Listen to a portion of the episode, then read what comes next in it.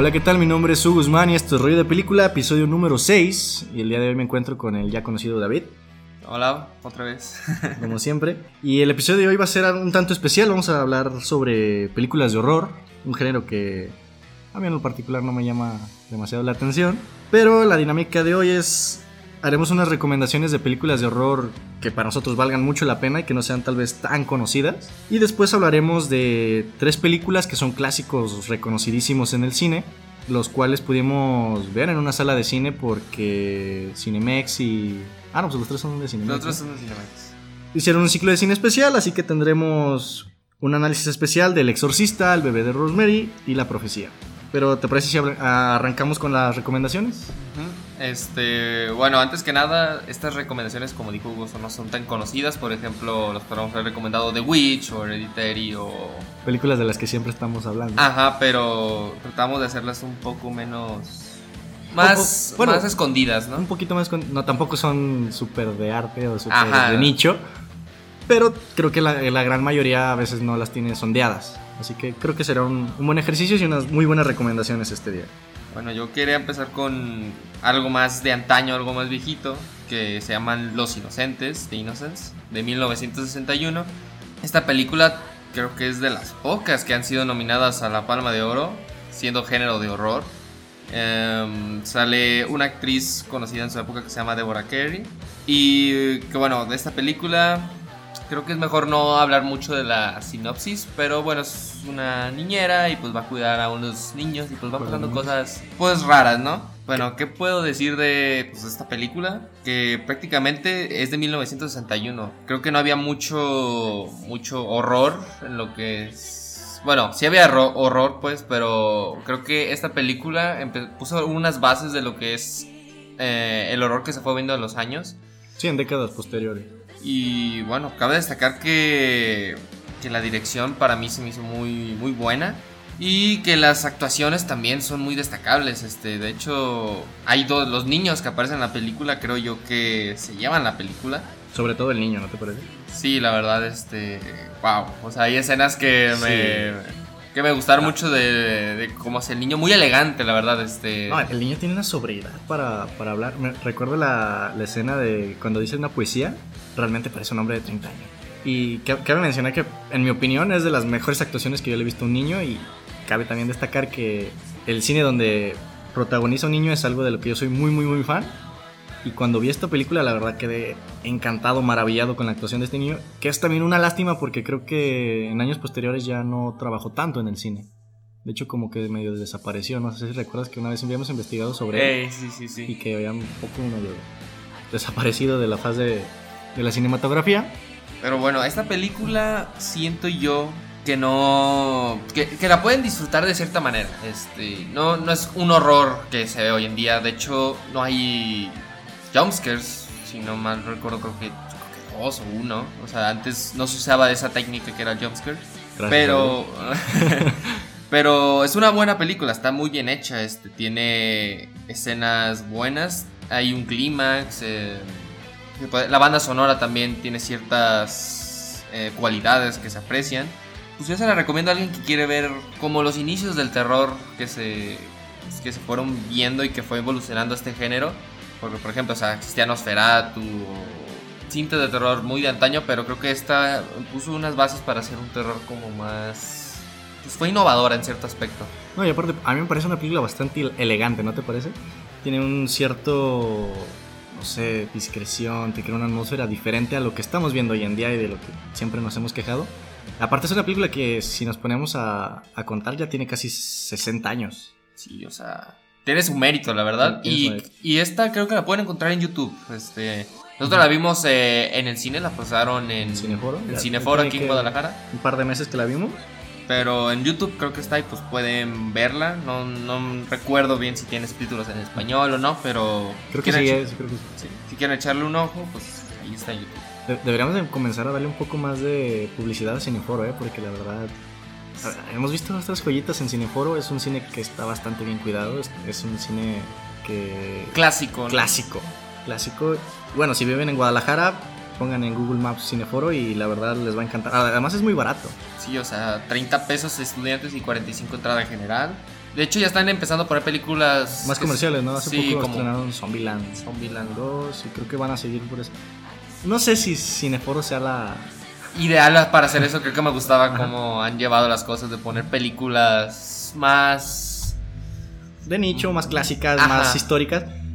Pero creo que también es como una forma de darle publicidad a Cineforo, ¿no? Sí, creo que es. Igual. No nos están pagando, pero... Pero, Ah. ¿y tú qué? ¿Qué Eh, hace creo que dos años fue cuando se estrenó esta película. Estuvo en el Festival de Morelia. Clímax de Gaspar Noé. Es una película, bueno, Gaspar Noé es un director amado y odiado por muchos. Es un director bastante polémico. Se ha metido en ciertos problemillas por ciertas escenas en su cine. Si lo conocen, saben de qué escenas hablamos. Pero bueno, yo lo conocí con Clímax. Una película que la verdad me sorprendió bastante. Es una película no para todo público, para, tiene tomas muy largas, se centra en una fiesta. Y para no spoilear lo que va a pasar, es una película que, si bien no tiene. Ah, es que me- me- se me hace difícil no hablar de, ¿De spoilers? de spoilers con esta película. En pocas palabras, es una fiesta de bailarines. Vemos diferentes tipos de, de personajes muy, muy dispares. Lo cual, la eh, como desarrollan los personajes, como estos se van relacionando en la fiesta, lo que va sucediendo en la fiesta. Me parece una película bastante, bastante interesante. Tomas bastante largas, plano secuencia. Y a mí me gusta llamar a este tipo de películas donde todo se va a la mierda. muy, muy, muy recomendada. Eh, hace poco la estrenaron en, en Netflix, así que la tienen muy a la mano. No sé si les llame mucho la atención lo que es la danza, pero al, al inicio tiene una secuencia bastante extensa en cuanto a esto. No se cierren, es un poco diferente, pero siento, siento que vale mucho la pena. Muy bien, este, yo hablaré de... No, no creo que sea un clásico todavía, pero es una película que sin duda es una de las mejores películas de Guillermo del Toro, en mi opinión, que es El Espinazo del Diablo, que la verdad este, lo hizo con... Bueno, que lo ha usado en ciertas ocasiones, que es Federico Lupi. Y bueno, esta película no es tanto horror, horror. Creo Más fantasía, ¿no? Es fantasía, pero tiene ciertos toques de horror. Sí, presta rasgos del horror. Eh, y bueno, ¿qué te puedo decir de esta historia? Que la verdad, este, bueno, es una historia de fantasmas. De hecho, al inicio te lo cuenta, que es como que es un fantasma. Ah, y ahí el inicio está muy bonito, en mi opinión. Entra hermoso. Creo yo que esta película, si te gusta Guillermo del Toro, la tienes que ver. Yo la pondría como en su top 3. Sí. El top 3, que la verdad me encanta cuando Guillermo del Toro hace sus guiones. Porque en esta película hay un buen villano, creo yo. es- en Sí, lo muy, muy, buen villano. Ajá. Y lo que es la banda sonora, que le hace Guillermo Navarro, que siempre ha trabajado con Del Toro.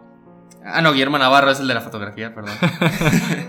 este. ¿Cómo se? Javier Navarrete es el de la banda sonora. Yo creo que le tienes que dar una oportunidad a esta película. Es una película. Creo que no te no aburre. En mi opinión, no, no aburre. Te tiene como en cierta Tiene- manera. Tiene cierto encanto, ¿no? Ajá. Eh, pues las actuaciones, bueno, digo, hay, hay actores experimentados como Federico Lupi, Marisa Paredes. Y vaya, o sea, tiene ciertos toques, ciertas cositas, ciertos pincelazos que no, que no olvidas, pues, como lo que es la forma del fantasma. Creo yo que se me hace muy elegante como lo...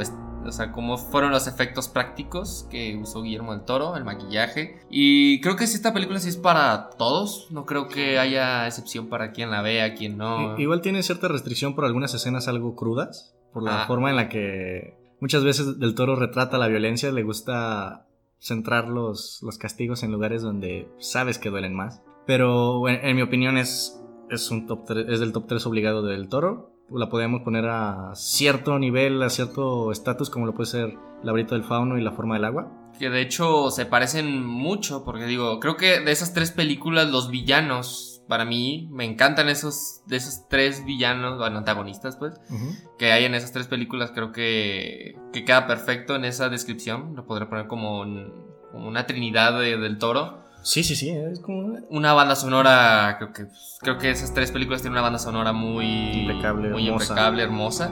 Y pues bueno, creo que le deberían dar una oportunidad. Esta película, desgraciadamente, no está en plataformas, creo yo. Pero si tienen la oportunidad de, sé, indagar en internet o Creo, creo que online está fácil de, encontrar. de encontrar. No creo que en, pla- en plataformas, no, pero en una de esas tal vez está en YouTube, ¿eh?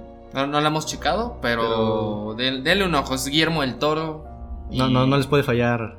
Totoro-san. de hecho, a- a- hablando ahorita que tenemos a, a Del Toro, una película que me gustaría recomendar es producida por él, El Orfanato, película española, si no me equivoco. Ah, es, es una película que maneja muy bien el horror, que, que los screamers que utiliza creo que están utilizados de una forma mucho más sutil y de una forma más adecuada.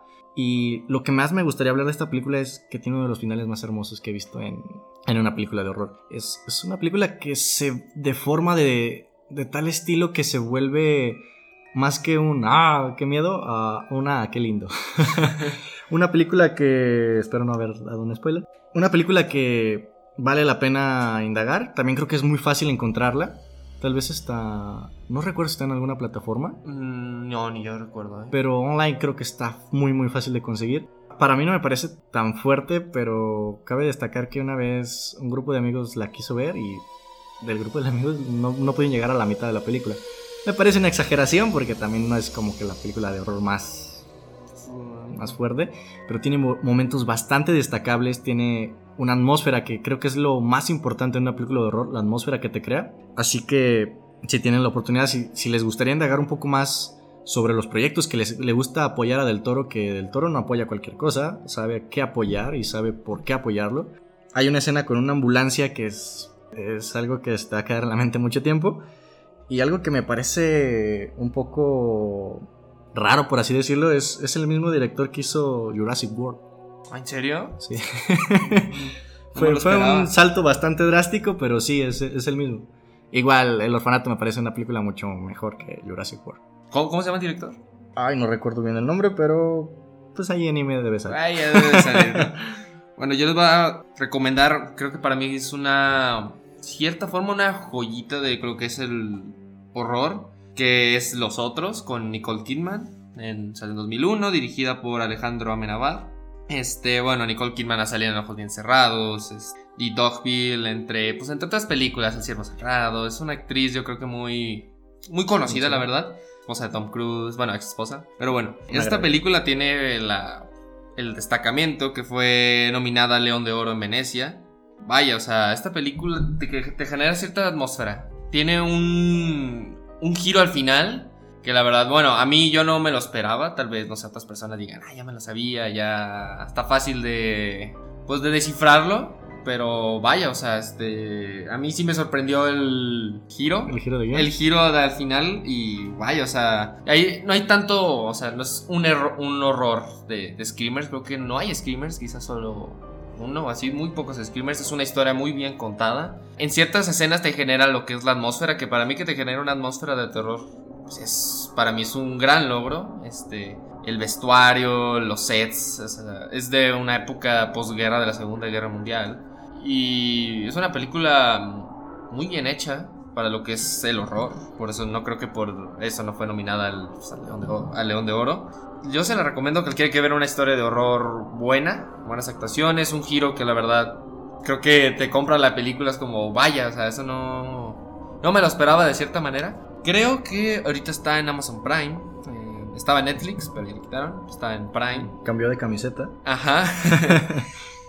y sí, la pueden ver, pero no esperen como un horror de screamers así para que te asustes y digas, ay, güey, o sea, es una historia muy bien contada, con un buen giro al final y muy bien hecha, o sea, yo la recomiendo no tan ciegamente, pero sí la recomiendo, la verdad. Creo que hoy en día con que te digan una película de horror buena que no tiene screamers ya es una fecha obligada, ¿no? Sí, la verdad. Ya Y, por lo menos por cambiar la misma fórmula de siempre. Bueno, ¿y qué otra película recomiendas? Película que desde hace tiempo me había llamado bastante la atención, creo que la tuve en la órbita como unos dos años. Hace también creo que relativamente un, yo creo que máximo un año se estrenó en, en Netflix. La película se llama Green Room, película que es como si tiene cierto paralelismo a lo que fue Green Book. Ah, ¿en serio? De hecho, no, o sea, en Ah, o sea, el a- nombre, el nombre. En cuanto a. Bueno, recuerdo que Green Book era como. No sé, para todo público. to- Ajá. todo, todo les gustó Green Book. Es una película alegre. Y Green Room es, Lo contrario. es todo lo contrario. Es una película bastante intensa. Es una película con momentos bastante fuertes. Eh, destaca que sale Patrick Stewart, el, Ah, el profesor eh, X. Profesor X. obviamente no es para todo público. Este yo creo que sí cabe resaltar que tiene que tener una. Pues una restricción, creo que de 16 más. Que igual creo que los 16 más ya se, se resumen en 12 más. Pero sí es una película que vale bastante la pena. Tiene cierta... No, no, no hablamos de nada místico, no hablamos de nada siniestro. Es una película visceral, real, realista, complicada de ver en ciertas partes. Mm, Pero, ¿de, de qué trata más o menos esta?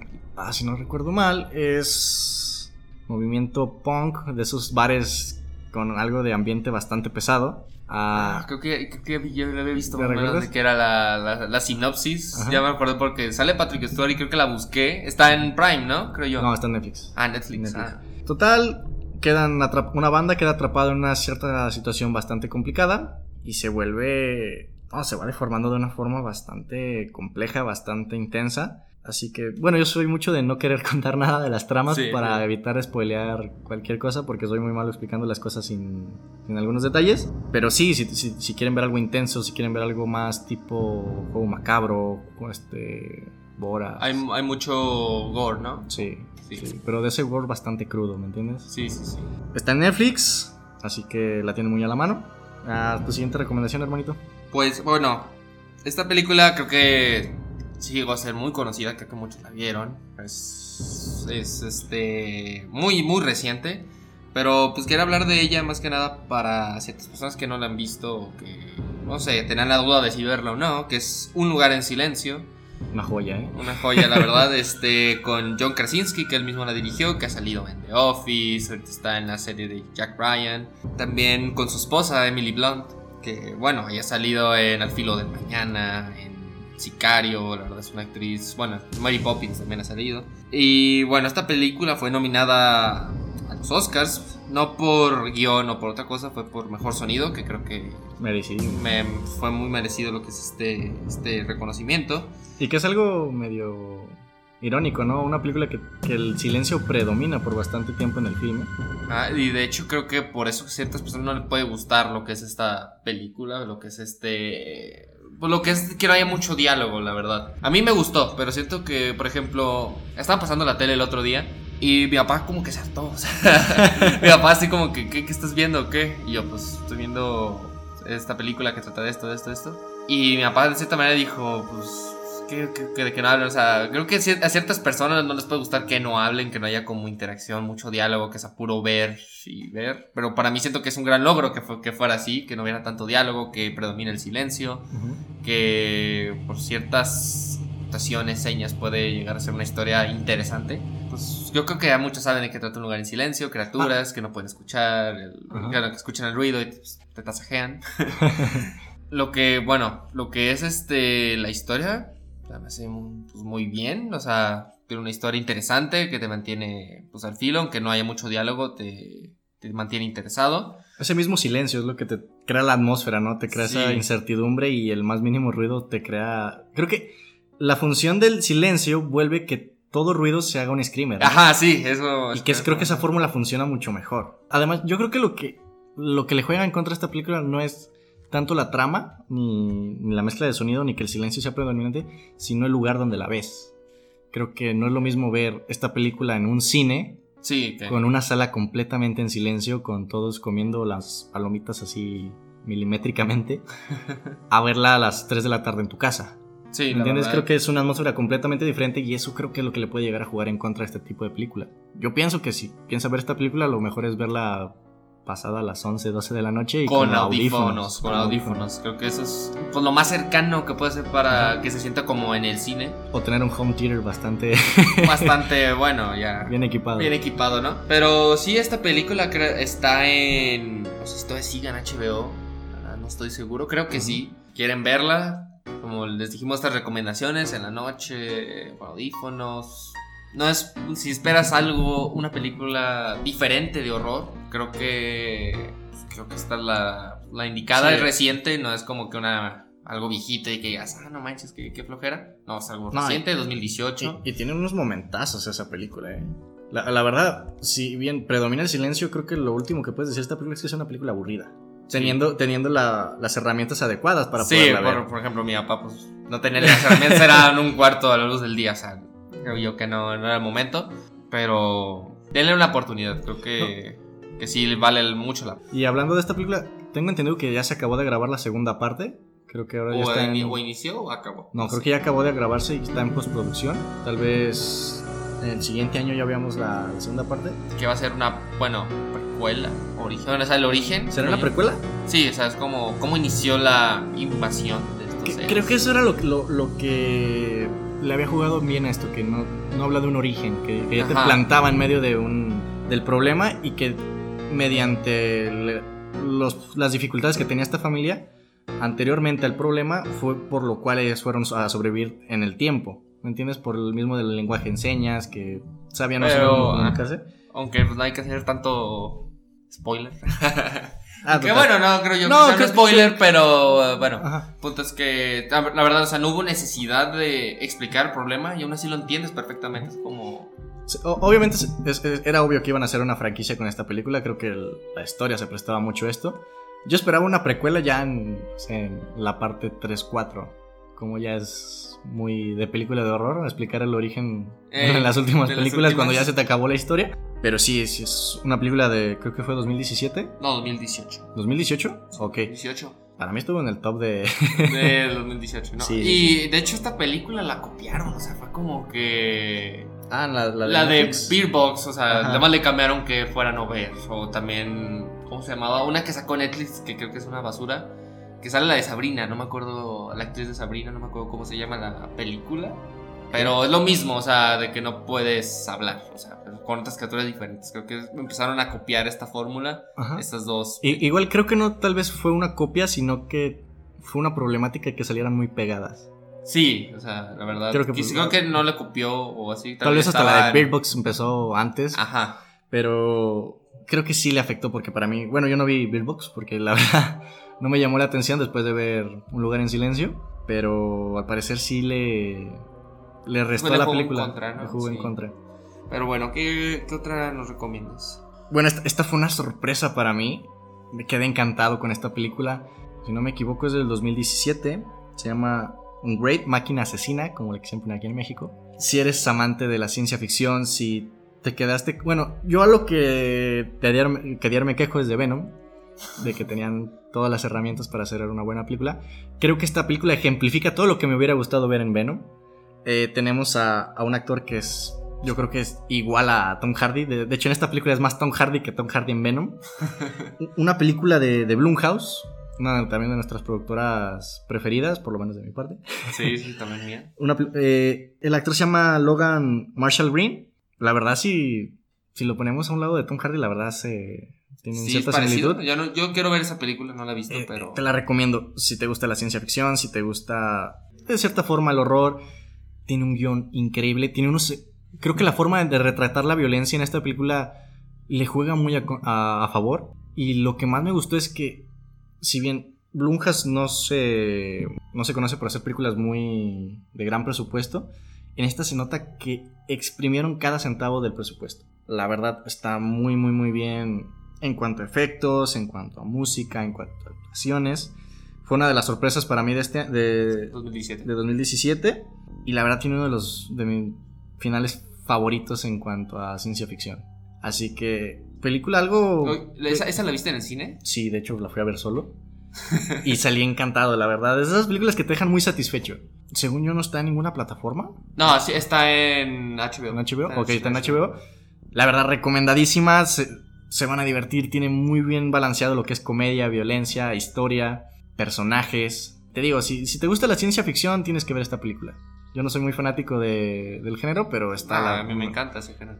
esta película me enamoró. Bueno, yo para seguir con estas, creo que este es un clásico, clásico, clásico, pero por si no han tenido la oportunidad de verlo, que creo que es Scream, la vi recientemente, este, creo que quizá algunos no la han visto, Yo no la he visto. solo la, la han visto por Scary Movie, que la verdad, o sea, es una comedia de la comedia, porque esta película tiene horror, es género slasher, no horror tanto, bueno, un subgénero.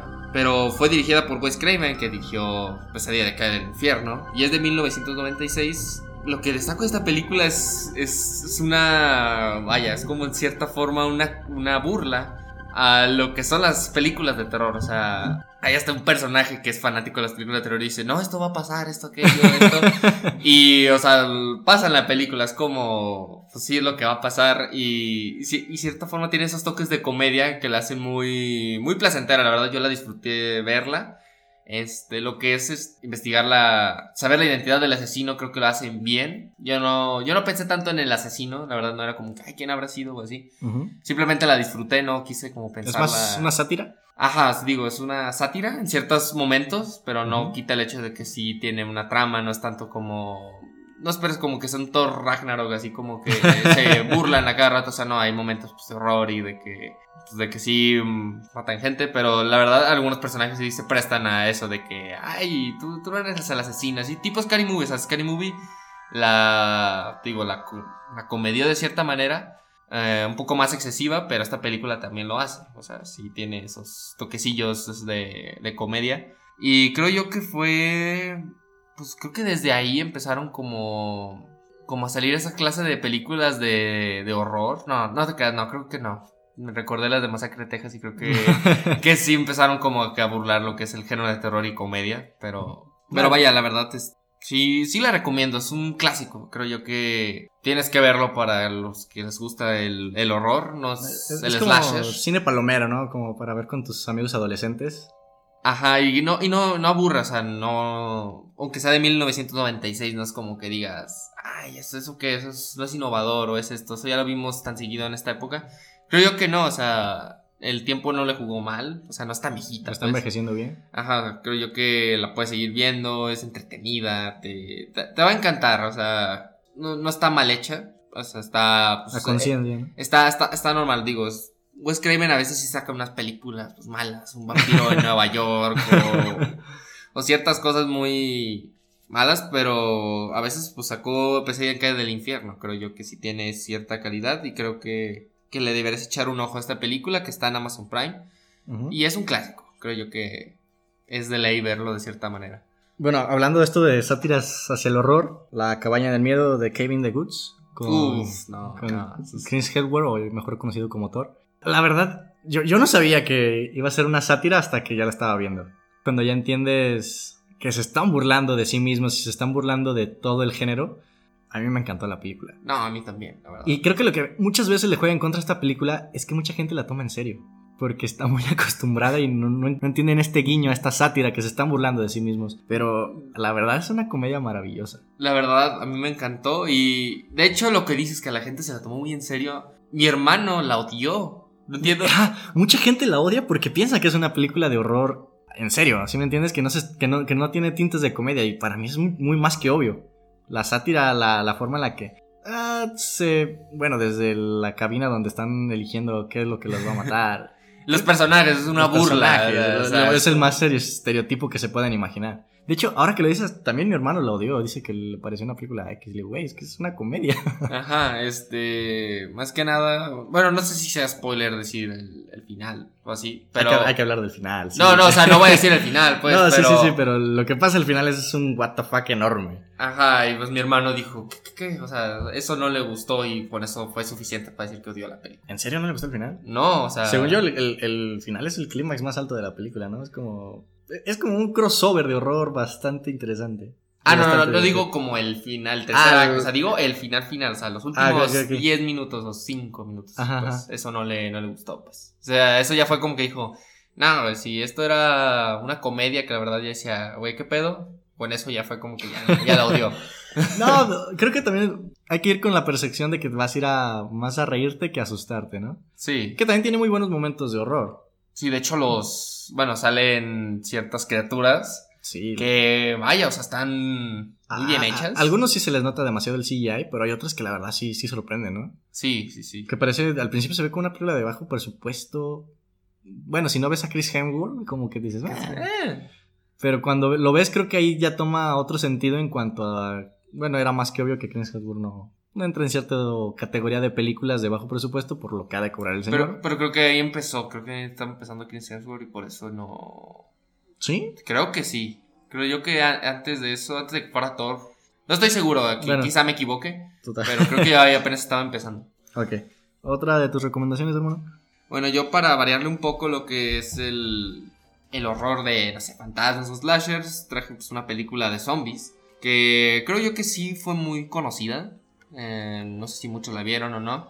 Por el, hecho, por el hecho de que es coreana. No sé si alguna gente dice, ay, es coreana. Y como no sé, le hace cierto feito a esas películas. No sé. Y que habíamos hablado que el cine asiático tiene unas joyas. Sí, sí, sí. La verdad, el cine asiático sí sorprende. Y bueno, esta película coreana, que es Train to Busan, que salió en 2016. Este... Ah, ya sé cuál es. Le, tengo, le tengo ganas, ¿eh? ¿No, ¿No lo has visto? No lo he visto. Y vaya, o sea, es una película de zombies que, que es esa película realista de zombies, no es como... ¿Algo tipo Guerra Mundial Z? Sí, sí, sí, tipo Guerra Mundial Z, e igualito, o sea, así, así como... Como, Guerra Mundial Z, zombies, muchos así, la infección rápida, este zombies que tienen sus propias reglas, o sea, que no se pasan de lanza como, no sé, que mutan mucho y que, no sé, o sea, son, son como tipo Soy Leyenda, ¿no? Que son más vampiros que zombies. Ajá, sí, o sea, es como un zombie, pues, o sea, es de los agresivos que van corriendo y así, pues. Y bueno, el punto es que, de hecho aquí sale el actor Don Seuk Ma, perdón por pronunciarlo mal, pero es el que va a integrar los Eternals, el, uno de los Eternals nuevos. Bueno, los primeros Eternals. Y vaya, esta, esta ganó en, el Festival de San, de San, Sebastián lo que es mejor película de, horror. Ah, estuvo en San Sebastián. Sí, sí, creo yo que sí, es una película muy bien lograda. Te mantiene al. Te mantiene interesado, no es de esas películas que hay un momento en que dices, ay, pues, pues, a ver qué pasa. Creo que. que no. Eh, te mantiene al filo del asiento. Los aquí lo que me gusta es que a los personajes sí te importa los, lo que les pase. O sea, no es de esos tipos. Sí, llegas a empatizar. Ajá, no es de esas ciertas películas que dices, ay, pues que se muera este güey o así. O sea, no, siento que aquí sí te importa lo que le pasa a los personajes. Y ya siento, siento yo que es algo a favor de esta película. Muy a favor. sí, la verdad, que te encariñes con alguien que dices, ¿esa película de zombies va a morir? O sea, creo que ya es un, pues un logro, ¿no? Y creo que aquí lo hace muy bien. Y esta sí se la recomiendo creo que a todos. A cualquier persona que le guste el género zombie le va a gustar. No es, no es tan visceral, no es como que salgan zombies tragando tripas o que se vea muy feo el zombie. Creo que no. No es tan fea, o sea, bueno, a mí no se me hace feo, pues, pero digo, no es... Bueno, visceral, no sé cómo, cómo se... Crudo. Crudo, crudo, sí, era crudo. La puede ver cualquiera, está en Netflix. Pues sí, creo que sí tiene su tiempecito. de, hecho, creo que cuando, cuando salió hizo bastante ruido, ¿no? Sí, de hecho. Bueno, de hecho ya está en San Sebastián. San Sebastián ya es como... Una película de zombies en San Sebastián ya te dice que hay algo bueno en la película, ¿no? Y la recomiendo ciegamente a los amantes de lo que es el género zombie una película entretenida también la puedes ver. Es, y pues que te va a entretener. Así que digas, ah, pues deja ver que hay en Netflix. Pon esta película y te va a entretener. No le hagas el feo al cine asiático, nada más porque son, no se tienen los ojos rasgados. Así porque de cierta manera es como, ay no, sale un coreano. No sé, sí me ha pasado gente que dice eso. Entonces, no le hagas el feo. Es una película de zombies bien hecha. Si te gustó Guerra Mundial Z, esta cosa te va a encantar. Entonces, pues, hay que darle la oportunidad. Y bueno, ahora que estamos hablando de zombies y de San Sebastián una recomendación que yo tengo de una película española, Rec. Una película que es un falso documental. Nos habla de zombies y que es una película bastante intensa, bastante interesante, que crea una atmósfera bastante bien. No, la verdad, muy, muy bien hecha, creo yo que a mí me sorprendió cuando la vi, dije, wow, o sea, pensé que una película de zombies me, me llegara como que a asustar de cierta manera. Y creo que esta sí lo lleva al realismo un, un nivel diferente, ¿no te parece? con, esto de jugar con el falso documental, y también que me, que me llamó mucho la atención que sí llega a tener cierta similitud con el proyecto de la, bruja, de Blair, ¿no? Que también la bruja de Blair es una joya, hace poco la, la vi. Creo que está envejeciendo muy bien, o sea, también contextualizando cuando salió y que en el tiempo que salió que toda la gente se creía completamente todo, el internet no era tan... Tan, tan pues, común. Tan común. De hecho, tuvo una muy buena mercadotecnia. Creo que hasta en los noticieros la llegaron a anunciar como algo veraz hasta cierta forma creo que entiendo completamente por qué hizo el boom. Pero regresando a, Rec, wow, eh. Es una película que de hecho hasta los screamers los maneja bastante bien. Sí, ¿eh? sí, sí, la verdad. A mí sí me asustó, o sea, yo la vi de más niño, así, pero sí, sí, sí me asustó, era como que, wow, o sea, a mí me gustaba, a mí me gusta el género zombie. Y no me esperé que fuera tan, te creara esa atmósfera tan de miedo que los screamers te llegaran tanto, pues, tanta intriga, ¿no? Que sí te afectaran, sí, pues. Sí, Hay escenas que con una crudeza diferente, ¿no te parece que la realmente con el, con el juego de cámara, con el juego de, de que lo que estamos viendo tal vez realmente sí pasó? la verdad los hay ciertas muertes que la verdad duelen y que la verdad sí son impactantes. Ah, esta película también yo la vi de niño y creo que no la pude acabar de ver. Preferimos poner películas de comedia con un grupo de amigos porque creo que sí nos llegó a afectar a esa edad. Pero hace poco la volví a ver con mi hermana y te digo, mi hermana es una fanática del género de horror. Come cualquier película de horror que le pongas, desde el horror más simplista y X que, que te puedes imaginar, hasta la misma The Witch. Y le gustan, pero esta película le, la, le, la impactó y hasta creo que al final ya no lo pudo ver. ¿En serio? Sí. O sea que si son asustadizos, esta es su película, ¿eh? Esta sí es como. Esta sí es su si quiero ver una película que me asuste y que diga, ¡ay! Esa es perfecta. Así como para asustar a tus amigos, yo qué sé. Es, queda como niño al dedo esta película. Igual el final no, no me encantó en cuanto a ciertas cositas que se barajan. Creo que en las siguientes hay más Rex, ¿no? Hay como hasta la 4. Sí, yo creo que vi, bueno, la única que no vi fue la Rec 2, pero creo que es Rec 3 y Rec 4, o sea, no, no las recomiendo para, para nada. Se ve que son malísimas. Son malísimas y bueno, ya explicando, creo que en la 1 lo explican el origen de esta cosa y creo que como es que no mames. Sí, sí pero... No, o sea, es innovador, pero es como... No, me gustó, pues. No, y, y la 1... Te digo, el final no me encanta porque empieza a barajar ciertas cosas que eran innecesarias. Sí, ya, como te habían plantado el mundo, como te lo habían atraído a lo que era el realismo, creo que era innecesario hacer. Sí, la verdad, sí, era muy realista y de que salgan con. Creo que eso sí le da cierto bajón a la película al final. Pero bueno, película española. A mí también, como que el cine español también tiene sus ciertas joyas que. Bueno, ya hablamos del orfanato, ya hablamos del espinazo del diablo. el laberinto de fauno. El cine español en cuanto a horror siento que se maneja bastante bien, ¿eh? Sí, la verdad. Bueno, la del fauno es horror. Pero bueno, yo sé que sí tiene joyas. O sea, de hecho, la, gran mayoría de estas películas que estamos este, recomendando, el horror creo que no es su, su género principal, ¿me entiendes? Llegan a tener este rasgos de horror, pero creo que a veces son como en segundo o tercer término. Y creo que, la, creo que esta de es así, es las que... Sí. Creo que la que más horror, te puede ocasionar eh, al verla. Eh, pero esa, esta no, no, creo que no está en ningún lado, ¿verdad? O no, bueno, no, no, no, no sí, sí, sí, Ah, no, está en Prime. Está en Prime, está en Prime. Y, igual creo que todas estas películas españolas creo que es fácil encontrarlas en, en YouTube. Creo que sí, ¿eh? Tengo, tengo esa corazonada. Creo que tal vez, no sé, la Beta no es más complicado. Pero las otras tres que hemos nombrado, creo que es sencillo con, conseguirlas. Bueno, pues no, no tiene tanto. Está en Netflix, pero. De hecho, está en Netflix y en Prime, o sea, está ¿Sí? cagado. Bueno. Pero... Pero bueno, el punto es que denle una ojeada a Rec. Yo creo que muchos la conocen. Si, si no la conocen, creo que como esos clásicos de adolescentes, ¿no? Por lo menos de nuestra generación. Cabe mencionar que tenemos como 20 años. Más o menos. Más o menos. Este, ¿alguna otra recomendación, hermano? Ah, yo una película que no sé si sea muy conocida o no. Creo que yo sí, sí es conocida de cierta manera. Que es Constantine. No sé, que sale Kane Reeves, Rachel Weisz, bueno, Kane Reeves Matrix, Rachel Weisz, la momia y la favorita, la langosta. Sale un actor africano, no va a costar pronunciar su nombre, que es Jimon Hunsun. Sale en el. sale en Diamante de Sangre, sale en ah, Furioso, sale en, en. ¿Qué? En Guardianes de la Galaxia, es un actor. Pues yo creo que muy, conocido. Por lo menos de vista, ¿no? Sí, sí, sí, desde que lo ubicas. Ah, es ese güey. Creo que es muy conocido. También sale Shia LaBeouf, que sale en Transformers es un elenco destacable también Tilda Swinton, que sale, creo que aquí fue donde la ubiqué a Tilda Swinton y que vi cómo puede interpretar a esos personajes que no sabes si es como masculino o femenino. Como uh. Ajá. Y de hecho el director, que es Francis Lawrence, ha dirigido lo que es la trilogía de los Juegos del Hambre y lo que es Soy Leyenda. O sea, sí... Pues es un director creo que se me hace... Rentable, ¿no? Ajá, o como... Pues, ok, o sea, está ok lo que ha hecho. Eh, se estrenó creo en 2005. Y pues bueno, esta película, pues Constantine es basada en un cómic. Trata de demonios, ángeles, el infierno, esas cosas.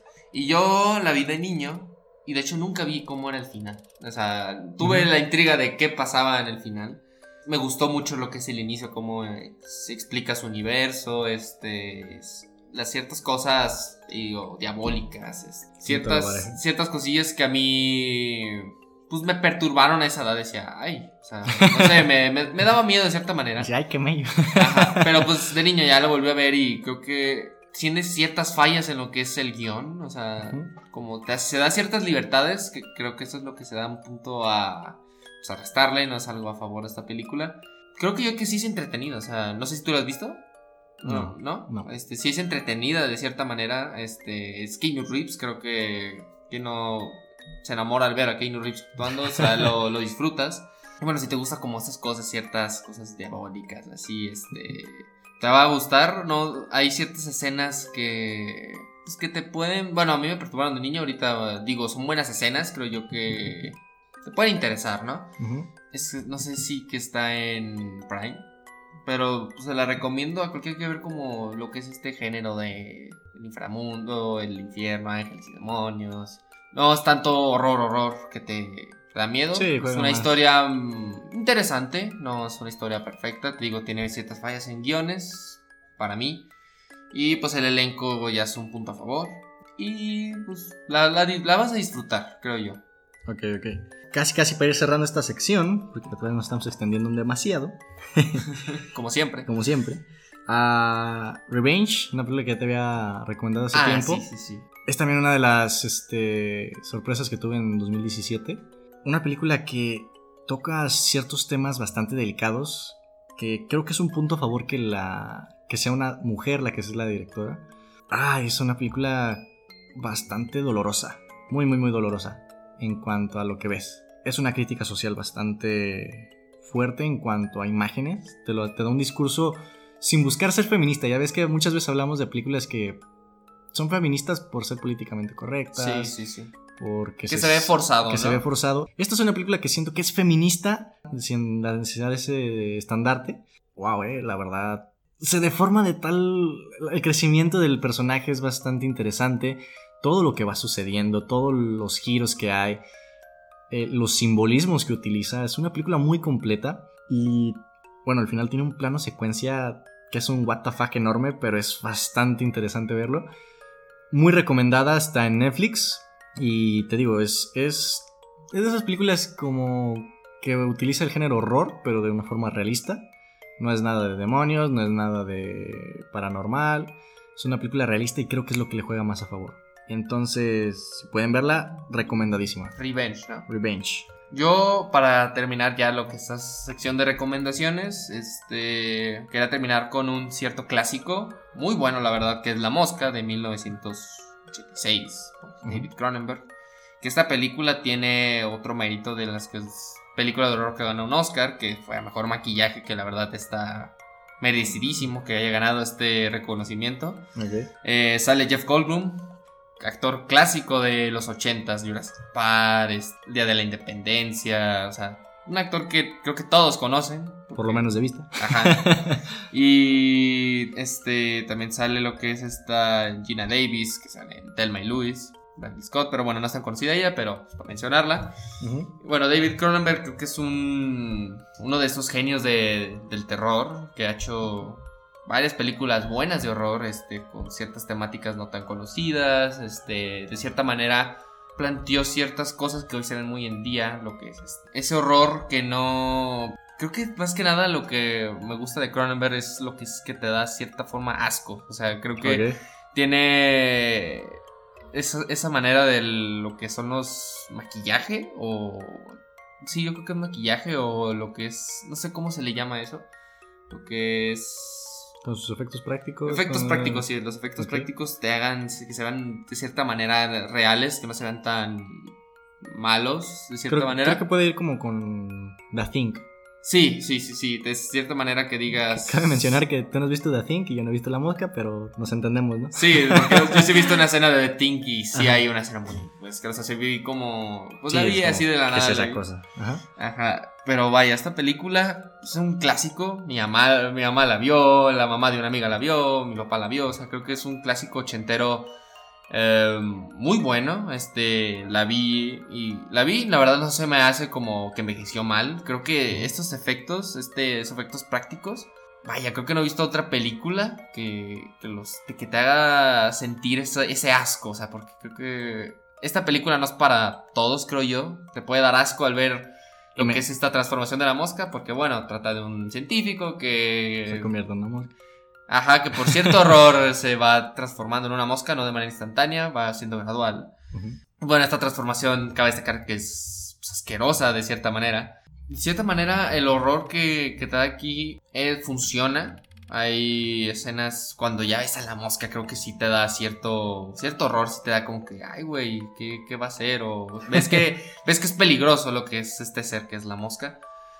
Y como se va contando la historia, lo que va pasando, las condiciones que se van armando y todo, creo que es un guion pues, bueno en lo que es el término de horror. Y pues bueno, Jeff Goldblum sí se lleva pues, la película en cierta manera por por cómo se va deformando, se va haciendo la mosca. Y la recomiendo, la recomiendo pues es un clásico, que es uno de esos clásicos que son buenos, que no han envejecido mal, que creo yo que es de ley, de ley verlo, o sea, te digo, mi mamá dice, ay, la mosca, este es, es como de ese horror de los ochentas que tiene siempre en mente, que no cualquiera lo olvida, si hablas con algún adulto te va a decir, ay, la mosca. Y de ley, no sé si está en alguna plataforma. ¿Dónde la viste? la, vi en la tele, la estaban ah, pasando y pues bueno, se, dieron, las condiciones de que la puedo ver a gusto, o sea, la vi como se debe. Y vaya, o sea, una, una película muy interesante y que creo que se debería ver. Para que no, no, no olvidarás, la verdad, creo yo. No, y esa es la magia de los efectos prácticos, ¿no? Que suelen envejecer de mejor forma que los CGIs antiguos, ¿no? Sí, sí, sí. Si bien hay hay antiguos que dices, wow. Como por ejemplo Metrópolis. Metrópolis, ah, una película que más es en el espacio. no, esa, esa película es como que dices, vaya, estos efectos. Pero, efectos prácticos como, no sé, The Thing, La Mosca, creo que tienen un valor agregado. Son como más artesanales, aunque no sean muy estéticos. Pero bueno, para cerrar ya esta sección, porque ya vamos casi en una hora. eh, The Visit, o Los Huéspedes, una sorpresita, ¿eh? Es película de Night Shyamalan, conocido por su trilogía de Fragmentado, El Protegido, Glass, el, eh, sexto, sentido, También sus basuras de Avatar. Bueno, es un director bastante complejo en cuanto a su filmografía. Y sobrevalorado, creo yo. ¿eh? Sobrevalorado. En algunas ocasiones sí.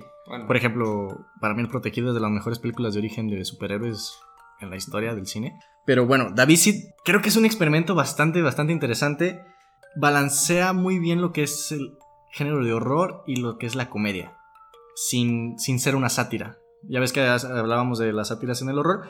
Los niños actúan increíble. Bueno, total, les, voy a hablar un poco de lo que es la trama. Sí, de hecho, quería preguntarte de qué trata. A dos niños que jamás han visto a sus abuelos van a pasar algunos días con ellos para poder interactuar, hablar de todo eso que no, no hubo. Esto se presta porque la, la mamá no tiene tan buena relación con ellos, X o Y. Se, toma ciertas libertades, obviamente, para que se vaya formulando esta situación. Pero, wow, es una película bastante, bastante entretenida, divertida, con momentos bastante horrorosos, complicados. Cómo esta pareja de ancianos se van adueñando de lo que es la, la historia, cómo se va creando esta atmósfera. Cómo ellos, de cierta forma, hacen que la película tome un cierto nivel diferente. La, película originalmente tenía tres cortes. El que era solo horror, el que era solo comedia y el que se quedó al final que era comedia y horror. Y creo que es la, decisión adecuada. Si pueden verla, creo que está en Netflix. Es una película muy muy buena, la verdad. Yo la disfruté mucho. No te digo que sea una joya del horror, pero es una película que vale la pena ver. Bastante... Pues fácil de ver, bastante digerible y... Y creo que al, al espectador común y corriente le, puede agradar mucho. The Visit. The Visit. Y bueno, ¿qué tal si pasamos a nuestro plato fuerte? Nuestros tres clásicos de terror. Películas que pudimos revisitar en el cine y creo que tú y yo tenemos la impresión hasta cierto punto de que no envejecieron tan bien. Por lo mm, menos desde dentro de, de nuestra perspectiva. Cabe mencionar que no somos muy religiosos. Ajá. y creo que... eso también le juega de cierta forma en contra a las películas que vamos a hablar. Ah, bueno, la primera que vamos a mencionar, La Profecía. De 1976, creo yo. Película setentera, que creo que tenemos dos setenteras, ¿no? Sí, dos. No, no, no, no, no. La de. No, cada de tres décadas diferentes. ¿Ah, sí? El bebé Rosemary es de los 60 ¿Es 60? Es 60, Ok, de ok. 1968, lo que es este, La profecía de los 70 y El exorcista de los 80s. 80s. Ok.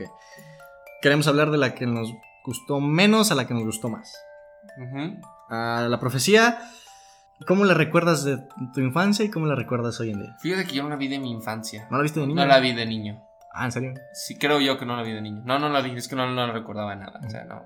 Bueno, por mi parte, yo era muy fanático del cine de horror. Yo era muy de, de ver las películas de Chucky, de ver La Profecía. Creo que tenía la colección completa de estas. Creo que son cuatro películas, si no me equivoco. Y creo que obviamente sí cambia mucho la percepción de verla como niño a como verla ya como adulto. Es una película que juega mucho con simbolismos, que toma... Creo que lo que lo más le afecte con lo que va a envejecer mm, mal es porque se basa en un tema religioso. Mm, de cierta manera, pero creo que eso no es como lo, lo malo de esta película. Creo yo que, o sea, da igual que cuenten como las cosas religiosas, creo yo que no influye pues, del todo esto. Lo, lo religioso en esta película creo que no influye tanto. Quizá Por- en El Exorcista más.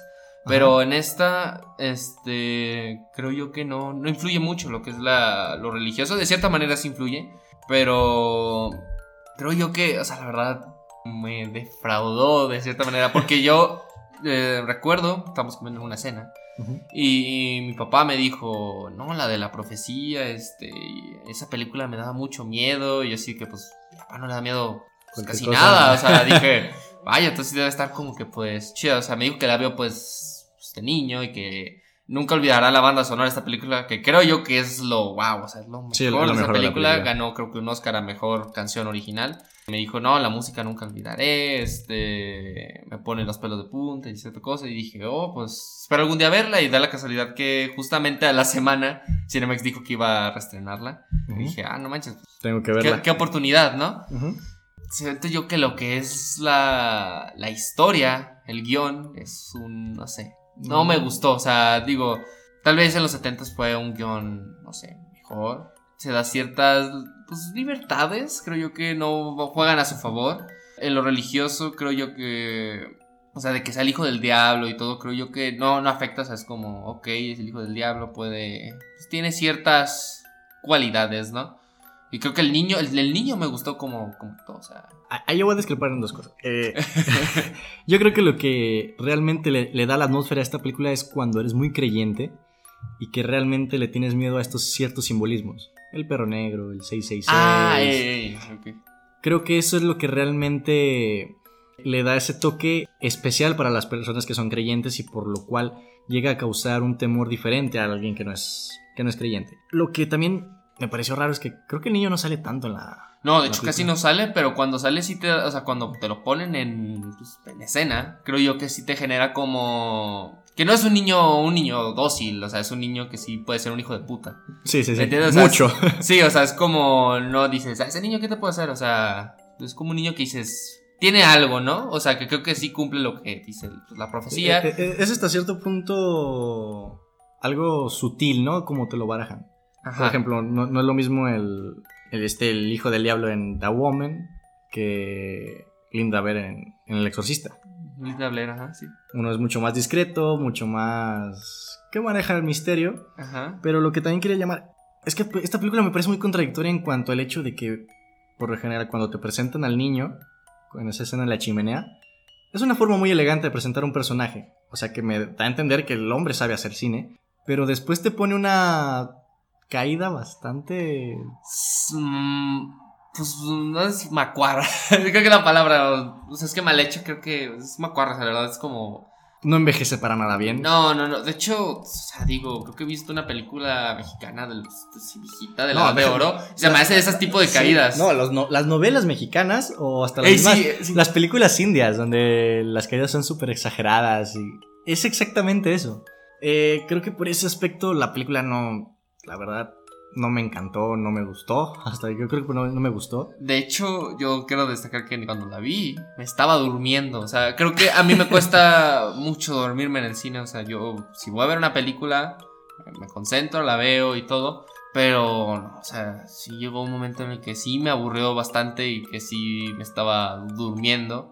Porque, o sea, no había necesidad de escenas que las hacían muy largas No y, no te aporta- nada. y no te aportaba nada. O sea, digo, está bien que los silencios, que haya silencio en la escena, no está bien, pero creo que pues no le aportaba mucho esos silencios a esta a estas escenas era pues, cuando creo cuando están queriendo sacar lo que es el altar y esas cosas.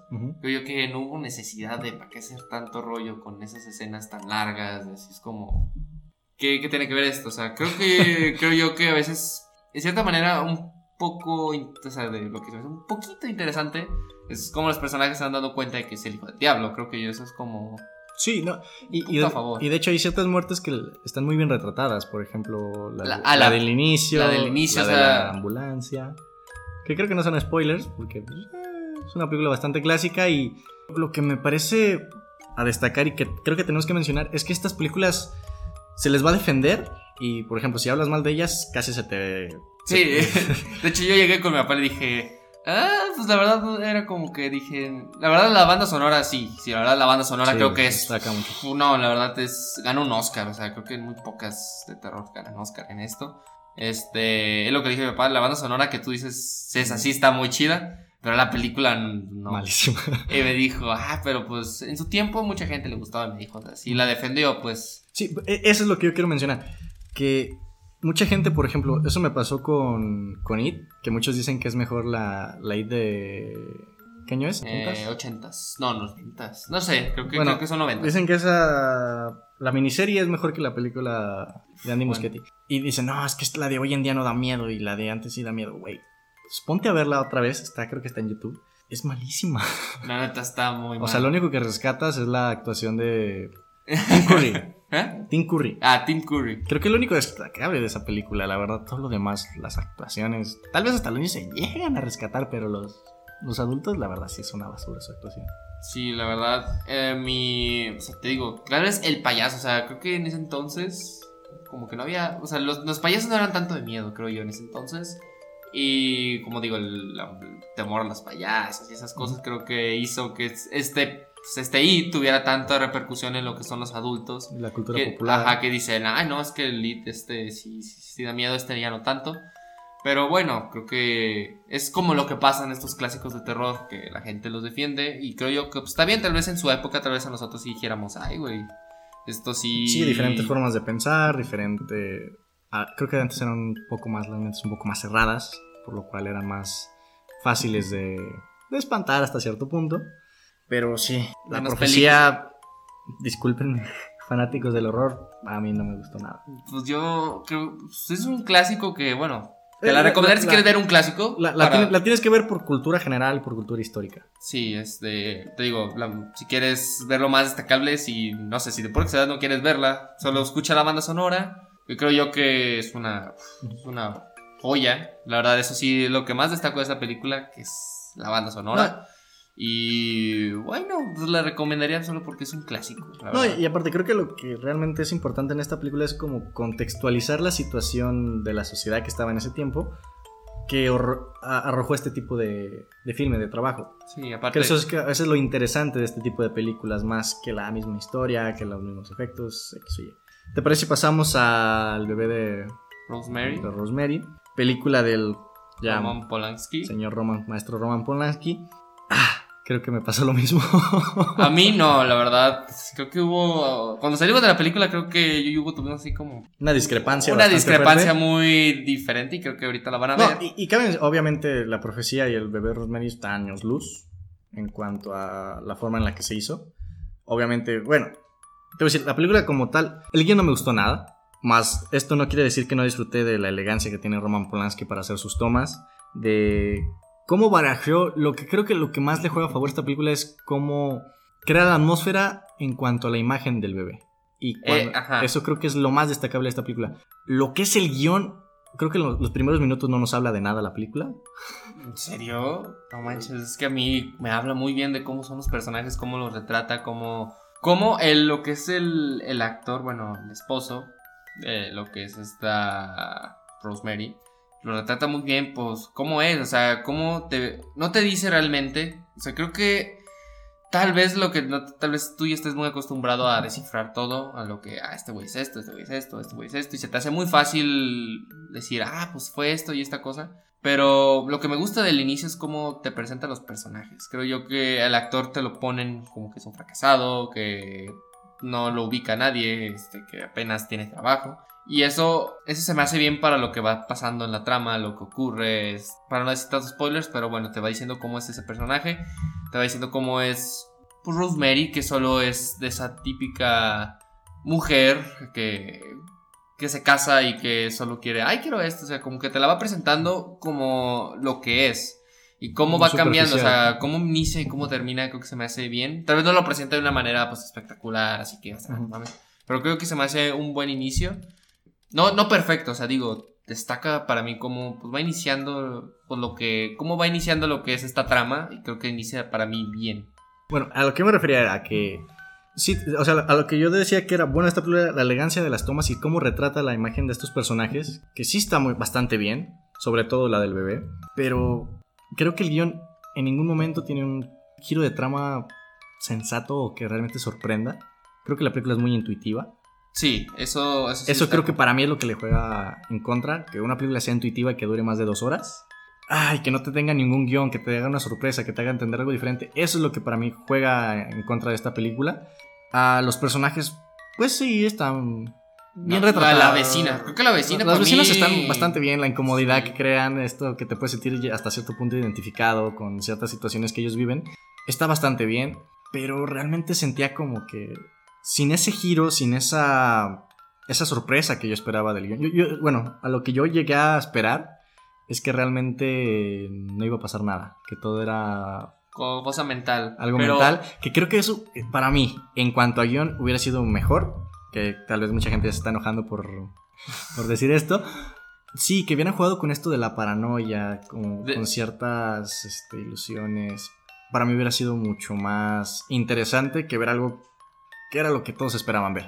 Bueno, yo lo que te quiero decir, que de hecho, es que puedes interpretarlo de que todo fue una... algo mental. Tal vez no tanto, ya de cierta manera se puede interpretar así, porque lo que, como está vestida esta Rosemary, que es el amarillo, y el amarillo es enfermedades mentales, ella está vestida todo tipo de amarillo y, y aparte el final, no sé si decir el spoiler o no. Sí, sí. ¿Sí? Bueno, Igual aquí lo pueden pausar si no lo han visto.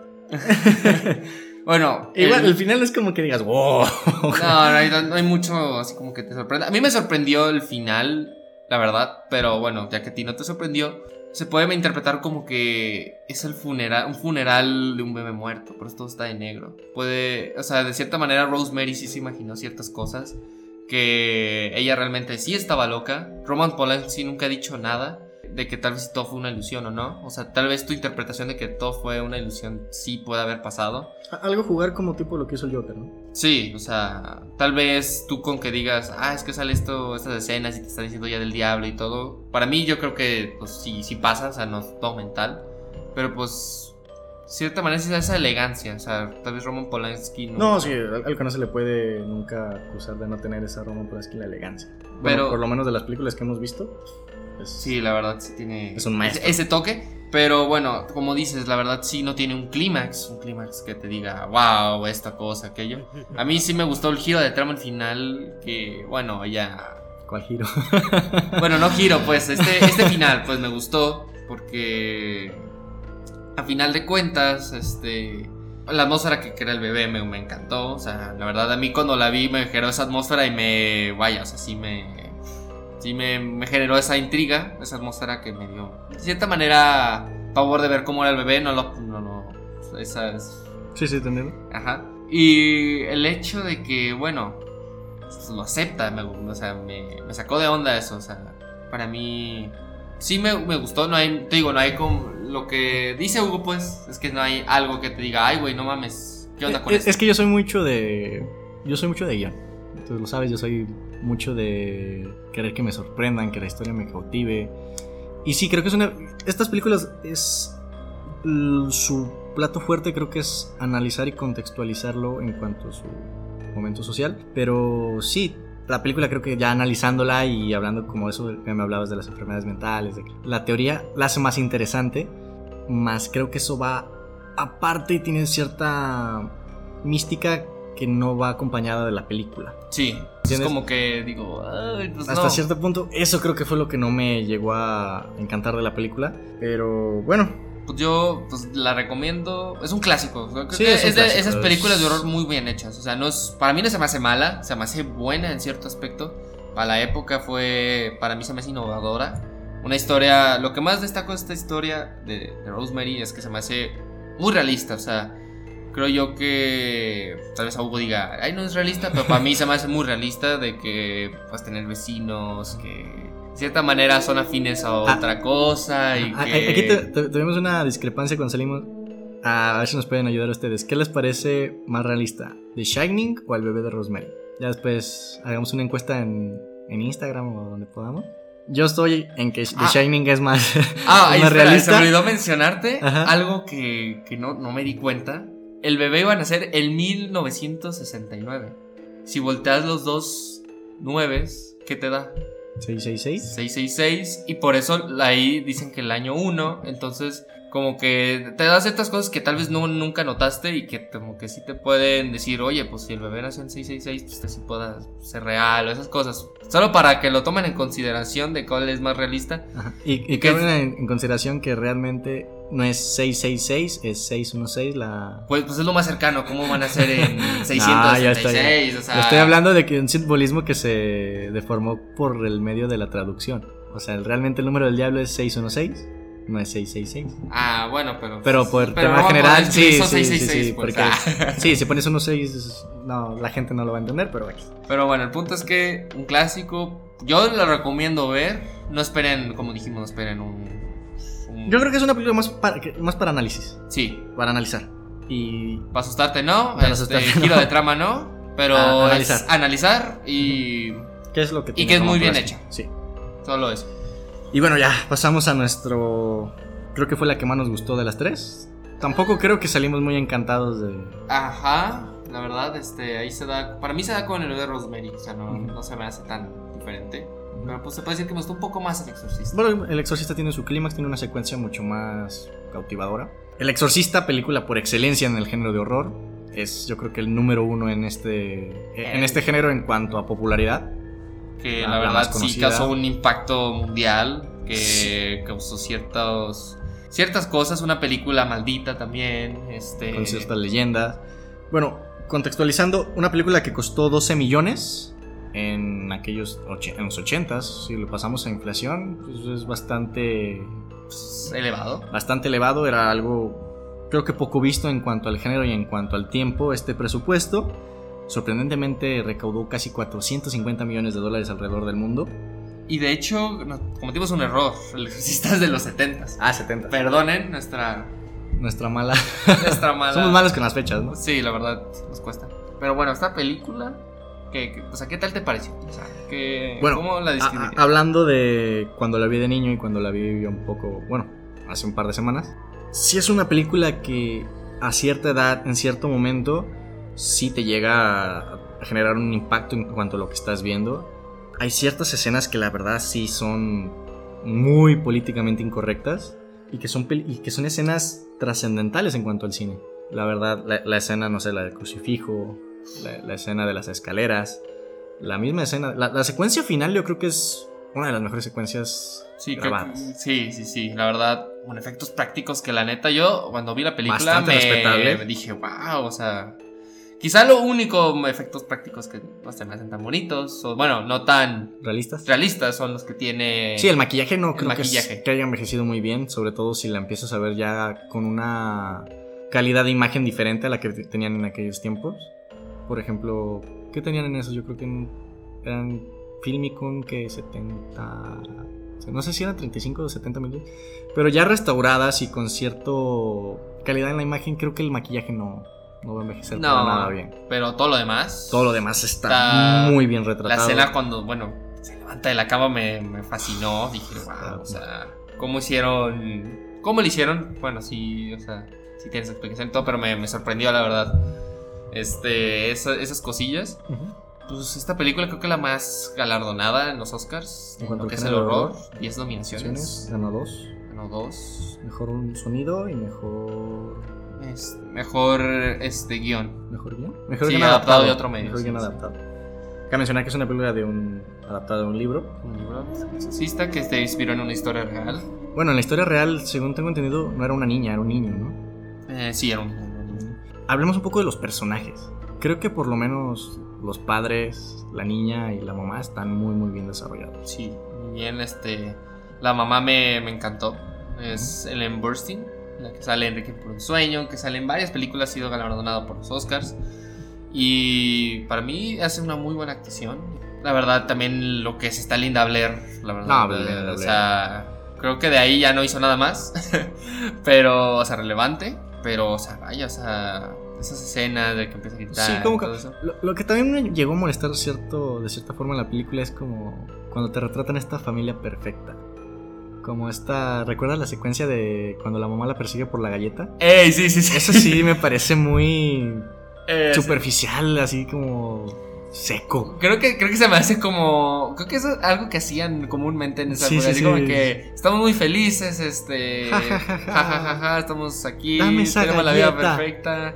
Y ya les toca la desgracia, es como. Creo que en, en- ese punto e- es muy golpe bajo y es muy mal retratado por parte del director. a querer hacer empatizar con ellos de esta forma, ¿me entiendes? que estén muy felices de la nada y les Sí, toca algo muy ajá. Es como digo. Ah, es que son la familia perfecta y solo esto les va a arruinar la vida. No, creo que ahí sí, desde ahí. Creo que hasta tú y yo nos volteábamos a ver porque el primer acto realmente. No, de está hecho. seco. Estaba, estaba pesadón. O sea, la verdad sí fue como que. O sea, sí, sí lo sentías sí. pesado. Y, y no nos vayan a atacar que no, nos, que no vemos películas lentas porque vemos ahí Ghost Story, es mucho más lenta. Ghost Story, que que es muy lenta. O sea, a mí me gustan esas películas que toman su tiempo.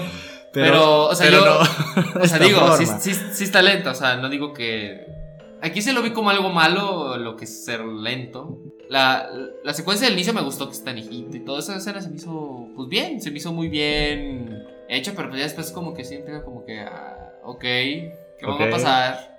Dime Como- algo. Ajá, sí, o sea, no digo que no cuente nada, pero sí la sentí pesada de cierta, de cierta manera, este... Por, por ejemplo, una película que puedo recordar que realmente los primeros minutos no te cuentan nada y, y después se, hace- se hace una experiencia la película es el, el sacrificio del ciervo sagrado. Ajá. O sea, realmente los primeros 45 minutos no te están contando casi nada. Realmente te están haciendo entrar en esa atmósfera de lo que es como la frivolidad, con esta mezcla de lo que es la medicina, todo esto. Y ya después eso cobra un sentido. En esta película creo que no tiene esa, ese twist, no tiene esta explicación de todo lo que nos estaban diciendo antes. Y Bueno, de hecho, la. Ya lo, que está el padre en Egipto sí tiene una explicación en las secuelas. Pero en la película creo que yo que eso ya es algo malo porque tienen que explicar sí, sí, la sí. película, pues más o menos, pues porque. Estaban haciendo su universo de horror, ¿no? Eh, sí, sí, sí. Y pues también, o sea, así como de que la mamá va a una, a una escena. Ujú. Digo, ¿qué me, qué me cuentas? O sea, sale el padre y sale eso. O sea, Te, te hacen la presentación del. Sí, del otro- discurso de la universidad. O sea, digo. No, y aparte el, el otro padre, el padre. ¿Cómo se llama? El, el joven. Como tener un nombre bien rarito.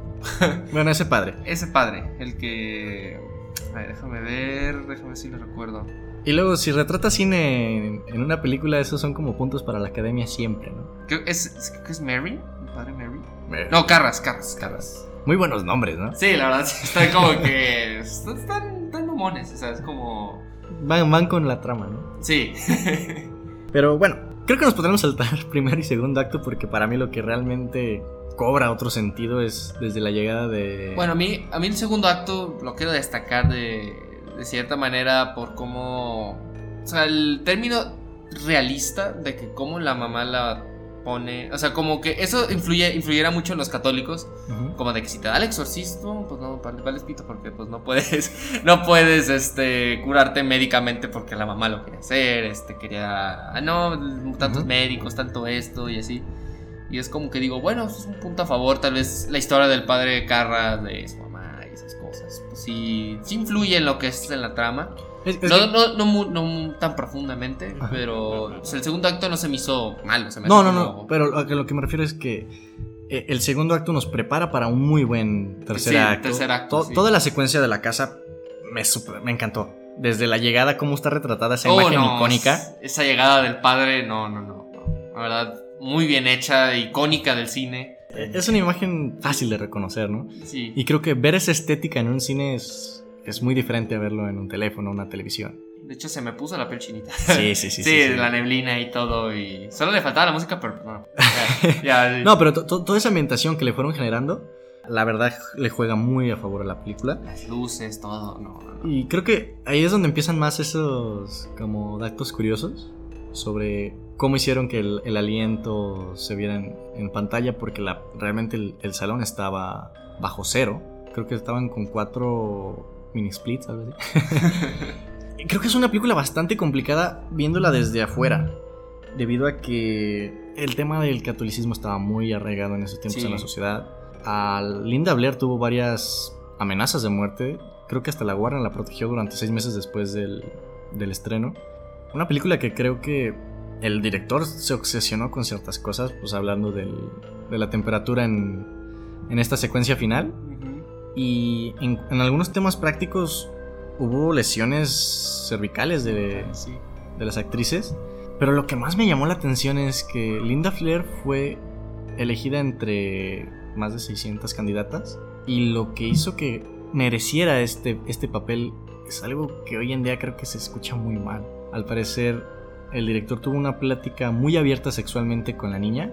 Y ella, pues, fue como muy abierta de mente, ¿me entiendes? No sé cómo reaccionar ante eso.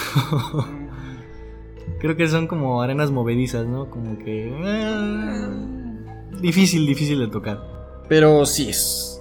O sea, el tercer acto para mí es como lo que digo. O sea, es algo que caracterizó, o sea, que innovó, que cambió para mí el horror.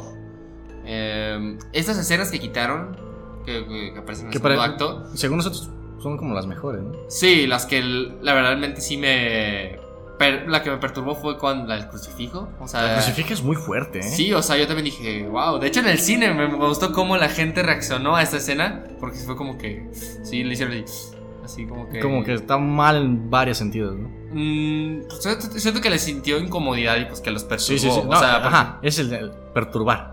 Ajá, sí. Bueno, es que tal vez. Bueno, es que sí, sí estaba, estaba mal, por eso creo que la quitaron en la original. Bueno, No, es- esto hace, no sé, 30, 40 años era imposible verlo en el cine, yo creo. sí, más por la figura de Jesucristo y todo. Sí, la censura era muy diferente hoy en día. Y a mí recuerdo la escena cuando baja de las escaleras. O sea, ya lo había visto. Y cuando yo la vi, sí me dije, ay, güey. De hecho, yo, yo le tenía un pavor ciertamente al exorcista. Eh, hace tiempo decía, ay, bueno, esta no, no la vería solo. O sea, ocuparé a alguien para ver Yo, exorcista. yo también le tenía cierto respeto. Sí, y ahorita ya es como que digo, la verdad no. O sea, no.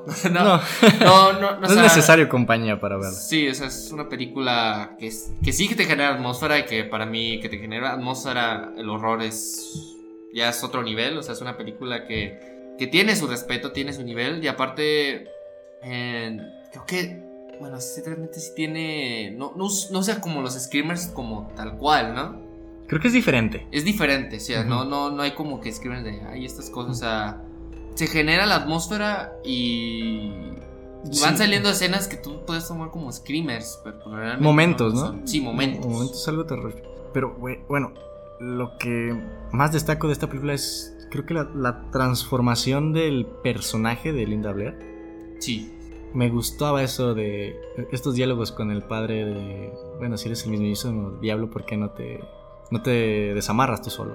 Dice, eso sería una forma muy fácil de demostrar mi poder. Y creo que eso va muy bien en cuanto a la psicología de, del demonio, por así llamarlo, porque es como decir, tú no me mandas. Ey, sí, sí, sí. Yo no voy a hacer lo que tú me pides. Entonces, creo que es- esta armonía con el personaje de que se le empezaron a dar ciertas actitudes genera mucho en, el- en- en la película. Creo que tiene un impacto bastante notable en la trama. Y no es por nada que esta película es la más conocida en cuanto al género de horror. La más respetada. Créeme La que cualquier respetada. persona de la edad de mí, le digo, el exorcista, de hecho, en el trabajo iba saliendo y le dije, medio raite una, una compañía de trabajo, pues, llamada ya mayor, me dijo, y le dije, no, pues voy a ver el exorcista, bueno, me dijo, "Ah". y dijo, ay, no, esa película, la verdad, sí, sí me perturbó, sí me afectó, es- todavía la recuerdo, este, No. le tienen cierto respeto y entiendo el por qué ese respeto. Sí, no, no es lo mismo verla hoy en día que verla de recién que salió. Y para mí, creo que si yo, o en lo personal, aunque no. Hay películas que más me perturbaron, que más me gustaron de horror. Obviamente. Pero para mí, esta película sí podría decir que tiene el estandarte que es la. la mejor película de horror. Creo que es la que tiene mejor balance en cuanto a crítica y audiencia, ¿no? Crítica, audiencia y la verdad está muy bien hecho. O sea, la verdad, Sí, este, sí, sí. te digo, los primer acto que nos maten no se nos hace tan interesante.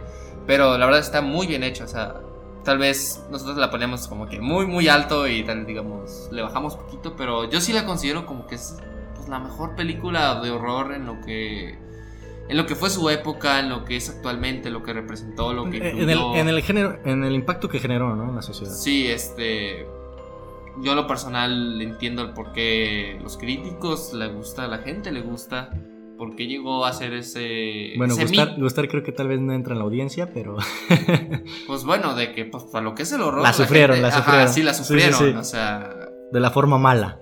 sí, es como El Exorcista, sí la pondría como que. Es la película de horror. Tal vez ya ahorita ya no ha salido para mi películas mejores de horror. Sí, para mí también. Pero entiendo el por qué es esa película, El Exorcista, que te causa miedo decir, ay, pues el Exorcista. Tal vez a nosotros ya no, ya la vimos. La verdad, creo que la deberían ver si no la han visto. Está en Amazon. No, y creo que la deberían de volver a revisitar. Sí. Creo que no es lo mismo verla hace unos años a verla hoy en día. Así que si se quieren generar una opinión más objetiva de lo que es actualmente el exorcista, visítenla de nuevo, hagan una- un contraste con su primera y última vez que la vieron. Y después nos lo pueden contar en nuestras redes sociales, las cuales son Rollo de Película Oficial en Instagram y Rollo de Película en Facebook. ¿Algo más que decir, hermano? Pues yo digo que. Y si tienen películas de horror, tal vez. No sé. Si tienen alguna otra de horror no tan conocida, para que nosotros la veamos y comentemos de sobre ella. ella. También nos pueden... Nos pueden comentar. Este, te digo, ahí están nuestras redes sociales. Y pues bueno, Nada más que decir. Bye bye. bye bye.